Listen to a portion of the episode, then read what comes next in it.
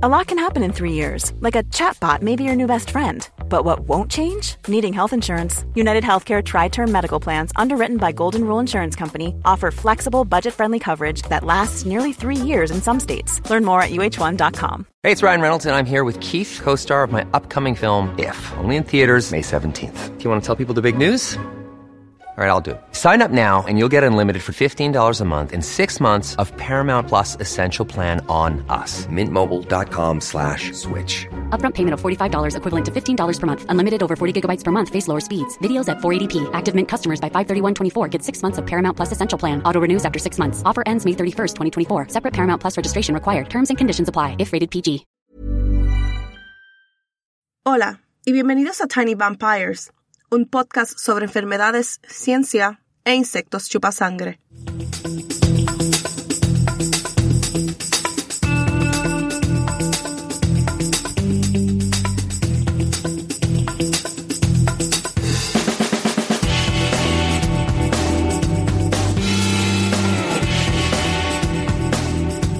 Este es el episodio 22. ¿Cómo pueden vivir las moscas del estómago en un lugar tan inhóspito? Cómo pueden respirar. Soy Raquel Montañez González, su presentadora. Este tema fue enviado por Kyle Harrison a través de Facebook. Comencemos por cubrir información general sobre las moscas. Pero primero debo hacer una advertencia, y es que si eres débil de estómago o te asqueas con facilidad, quizás quieras evitar este episodio. Todas las moscas tienen el mismo ciclo de vida. La madre pone huevos que se convierten en gusanos. Una vez que los gusanos crecen, se convierten en pupas, como una mariposa en su capullo, y finalmente emergen como una mosca adulta. Los gusanos son increíblemente adaptables y pueden vivir en una gran variedad de hábitats. Los gusanos voladores viven en corrientes de flujo rápido usando una línea de seda para pegarse a las rocas. Las madres de la mosca tsetse llevan una única larva dentro de ella, casi como un mamífero. Y por supuesto, están las moscas carroñeras, cuyos gusanos crecen en la carne podrida. Pero el grupo de moscas más fascinantes para las personas, en términos de asquerosidades, son las moscas bots. Las moscas bot son un grupo de moscas que ponen sus huevos de tal manera que les permita a sus gusanos la oportunidad de cavar en la carne de un animal vivo. Tienen las espinas dirigidas hacia atrás en el exterior de sus cuerpos para que caben más profundamente en el huésped y de esta manera así no puedan ser extraídas fácilmente. Las moscas bots dejan que otros hagan el trabajo sucio por ellas. La hembra adulta captura un mosquito y pone sus huevos en él. Luego lo libera. Cuando el mosquito encuentra a una persona para alimentarse, un gusano se escapa y comienza a excavar en la piel. Una vez dentro de la piel, el gusano tiene comida, calor y protección. Su único problema es el aire. No pueden cavar demasiado profundo o se sofocarán. Usan pequeños tubos de snorkel para asomarse solo en la superficie de la piel. Esto les permite respirar. Estas moscas zombies humanas solo se encuentran en América Central y el norte de América del Sur. Aunque hay otros tipos de gusanos que pueden infestar a los humanos, estas infestaciones se llaman miasis.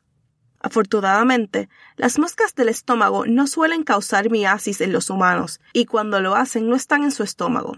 Incluso entre las moscas bot, estos pequeños son raros.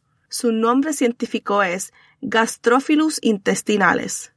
Gastro, que significa tracto digestivo, Philus, que significa amante de, e intestinalis, es de los intestinos. Entonces, su nombre significa amante del tracto gastrointestinal. Al igual que los demás, comienzan su vida depositada en un huésped por su madre. Ella puede poner cientos de huevos a la vez. Y ella también cuidadosamente teje cada huevo hasta la punta de un solo cabello en el pecho o las patas delanteras de un caballo. Cuando el caballo intenta limpiarlos lamiendo la humedad, los gusanos saben que es hora de salir. Cuando esto no sucede, ellos llegan hasta la boca del caballo, donde comienzan su vida incrustados en las encías, la lengua o la mejilla del caballo. Aquí su vida es muy similar a la de una mosca humana bot. Una vez que crecen, necesitan más espacio, por lo que se dejan tragar. Dentro del estómago están bien protegidos del sistema inmune del caballo y de los depredadores. Tienen mucha comida en forma de sangre del caballo y es un ambiente agradable y cálido. Necesitan de 9 a 12 meses para desarrollarse, así que aquí están obteniendo todo lo que necesitan excepto una cosa, aire. Obtenerlo es mucho más complicado que simplemente enviar un pequeño tubo de snorkel hasta un milímetro o dos, como lo hacen las moscas bots humanas. Pero de eso hablaremos cuando entremos en el artículo de hoy. Después de que se hayan desarrollado completamente y tengan hasta 3 cuartos de pulgada o 1.9 centímetros de largo, el gusano suelta la pared del estómago que ha estado agarrando con ganchos afilados y se permite pasar por todo el sistema digestivo del caballo. Ahora que está fuera, se seca con las heces de los caballos a su alrededor y se convierte en pupa. Debido a que todos los gusanos están en el mismo ciclo, una porción significativa de las heces de un caballo infectado pueden ser gusanos a fines del invierno y principios de la primavera.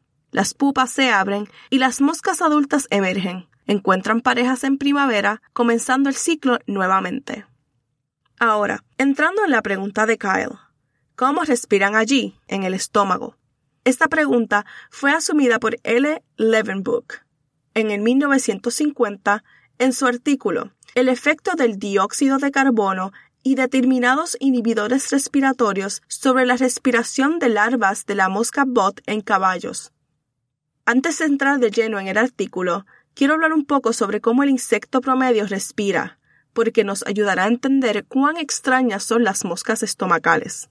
Al igual que en los humanos, el objetivo principal de la respiración no es obtener oxígeno, sino eliminar el dióxido de carbono, al cual voy a llamar CO2. Si un insecto promedio, o humano por ejemplo, estuviera paralizado, morirían de una acumulación de dióxido de carbono en la sangre mucho antes de que se les acabara el oxígeno. Para deshacerse del CO2, que se produce como un producto secundario de la digestión de sus alimentos, los insectos tienen agujeros en sus lados llamados espiráculos, que conducen a tubos que recorren todo el cuerpo y llevan el aire directamente a las células que lo necesitan. El CO2 sale de las células que lo producen, al aire en estos tubos y fuera del cuerpo a través de los espiráculos, al mismo tiempo que el oxígeno se mueve desde el aire en los tubos hacia las células. Es una forma mucho más directa de respirar en comparación con los humanos que producen el CO2 en las células. Este se mueve a la sangre. En la sangre se mueve a través del cuerpo hacia los pulmones, donde se exhala. El oxígeno pasa por el mismo proceso, pero a la inversa. Hay dos cosas que hacen que la mosca bot del estómago sea tan particular cuando se trata de respirar. En primer lugar, se parecen más a los humanos, ya que agruparon un conjunto de estos tubos en su cuerpo y desarrollaron algo más parecido a un pulmón que los demás insectos. Este pulmón está formado por células traqueales gigantes, así las vamos a llamar de ahora en adelante. Estas células están llenas de hemoglobina, que al igual que en los humanos, es una proteína que es ideal para recolectar oxígeno. Conectado a este órgano de pulmón hay espiráculos que están dentro de un pliegue que puede cerrarse herméticamente. Levenbook quería saber si estos extraños espiráculos y las células traqueales gigantes a las que están unidos son los que permiten que los gusanos sobrevivan durante meses dentro del estómago. Recolectó gusanos del estómago de un caballo muerto y los dividió en tres grupos. Algunos se dejaron solos. Algunos tendrían sus pliegues espirales cosidos para que sus células traqueales gigantes estuvieran expuestas a la atmósfera. El tercer grupo tuvo sus pliegues cosidos, forzando efectivamente a los gusanos a contener la respiración. Estos diferentes grupos fueron colocados en frascos llenos de diferentes tipos de atmósferas. Aire, oxígeno puro, dióxido de carbono puro y un vacío. En alguno de estos frascos también pondrían otro frasco de hidróxido de potasio, que no solo absorbería el CO2 en la atmósfera, sino también el CO2 producido por el gusano. Luego, dejó que los gusanos se sentaran durante tres horas. Resultó que cuando los gusanos no podían cerrar sus pliegues y no tenían acceso al CO2, sus gigantescas células traqueales se rompían y derramaban su hemoglobina en el resto del cuerpo, lo que eventualmente los llevaba a la muerte. Los gusanos con pliegues normales y los gusanos cuyos pliegues fueron cosidos podrían contener el CO2 producido por las células dentro del cuerpo como contener la respiración Pero los que tenían sus pliegues abiertos, incluso cuando tenían mucho oxígeno, murieron de asfixia. ¿Cómo puede ser esto? te preguntarás. Podrían deshacerse del CO2 y podrían obtener oxígeno. ¿No es eso lo que quieren todos los animales? Pero en cambio se ahogaron. Esto se debe a que extrañamente los gusanos necesitan el CO2 para mantener la sustancia pegajosa dentro de estas células traqueales gigantes. De alguna manera, el CO2 está interactuando con el fluido para asegurarse que tenga la consistencia adecuada sin que las células se rompan y al igual que con los humanos si se rompe un pulmón no se puede respirar. Los sorprendentes hallazgos fueron que los gusanos en el estómago mantienen cerrados estos colgajos hasta que detectan que hay más oxígeno que normal. Entonces los abren y dejan entrar el oxígeno que es recogido por las células traqueales gigantes ricas en hemoglobina. Luego los cierran, manteniendo el oxígeno y el CO2 adentro. Levenbuch luego realizó el mismo experimento en las pupas y encontró resultados opuestos. Ellos, como los insectos normales, necesitan deshacerse del CO2 y absorber el oxígeno en lugar de aferrarse a ambos. Si lo piensas bien, esto tiene sentido, porque las pupas ya pasaron por el sistema digestivo del caballo y ahora están al aire libre. La investigación del Levenbuch fue financiada por el Consejo de Investigación Agrícola del Reino Unido. Si tienes un caballo, puede que estés muy preocupado en este momento, especialmente porque estas moscas del estómago se encuentran en casi todos los lugares donde pueden encontrarse caballos. De hecho, no pueden matar a un caballo directamente, pero pueden causar úlceras estomacales que pueden infectarse. Esta infección sí puede matar a tu caballo, especialmente si tiene un sistema inmune más débil. En primer lugar, puede evitar que su caballo contraiga miasis al recoger y deshacerse de las heces de los caballos a fines del invierno y a comienzos de la primavera. Es mucho más fácil controlar sus números cuando están confinados dentro de sus cajas de pupa que cuando han salido y están volando. Si un caballo es infectado, la invermectina puede tratar tanto a los gusanos en la boca como en el estómago. Este medicamento contra parásitos es el mismo que se encuentra en medicamentos para gusanos de perros y gatos, como por ejemplo HeartGuard. El próximo mes, en el episodio 23, tenemos una pregunta de uno de nuestros oyentes de Tiny Vampires Español. Es acerca de un método de control de mosquitos que usa una bacteria llamada Wolbachia. Este método ya se está utilizando en algunos países del mundo y puede que no esté tan lejos de ti.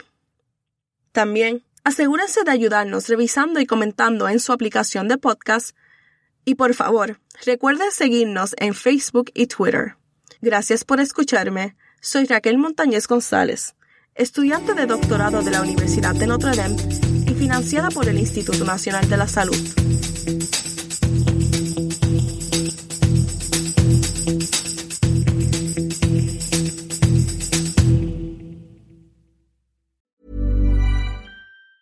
Hi, I'm Daniel, founder of Pretty Litter. Did you know cats tend to hide symptoms of sickness and pain? I learned this the hard way after losing my cat, Gingy. So I created Pretty Litter, a health monitoring litter that helps detect early signs of illness by changing colors, saving you money and potentially your cat's life.